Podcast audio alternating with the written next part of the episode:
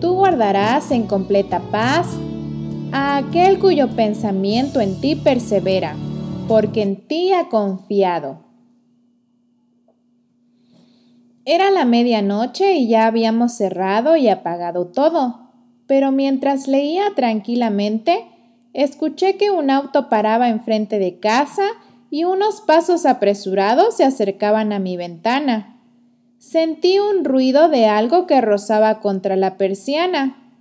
Enseguida se cerró fuertemente la puerta del auto, que arrancó nuevamente. Me pareció muy raro todo, así que salí para ver qué pasaba. Y lo primero que le dije a mi hermano, al ver el porche vacío, fue nos robaron los pensamientos. Me sonó extraña la frase, Nunca imaginé decir algo así, pero me estaba refiriendo a una maceta con las flores que tienen ese nombre.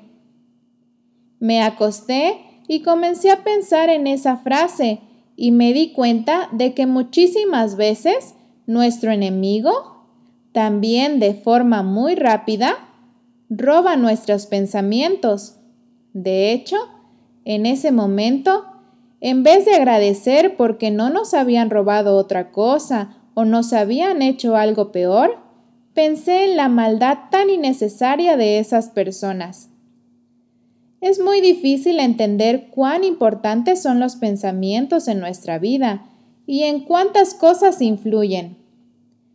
Y es que no nos damos cuenta de que los pensamientos son los que nos llevan a las acciones, las acciones a los hábitos y los hábitos a nuestro estilo de vida.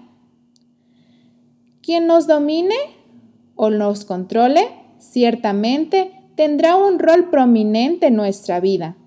De esto dependerá el desencadenamiento de muchas cosas, buenas o malas. En Mente, Carácter y Personalidad, tomo 1, leemos. La razón por la que Satanás tiene tanto control sobre la mente y el corazón de los hombres es porque no han hecho de la palabra de Dios su consejero y todos sus caminos no han sido probados mediante la prueba verdadera. La Biblia nos mostrará el curso que debemos seguir para llegar a ser los herederos de la gloria. En la concordancia bíblica hay cerca de 100 referencias a los pensamientos.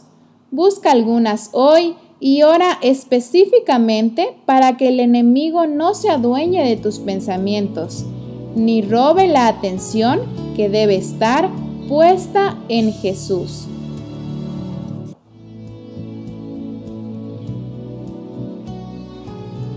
Hoy camino con Dios el matinal en podcast cortos para aquellos que disfrutamos de escuchar la palabra.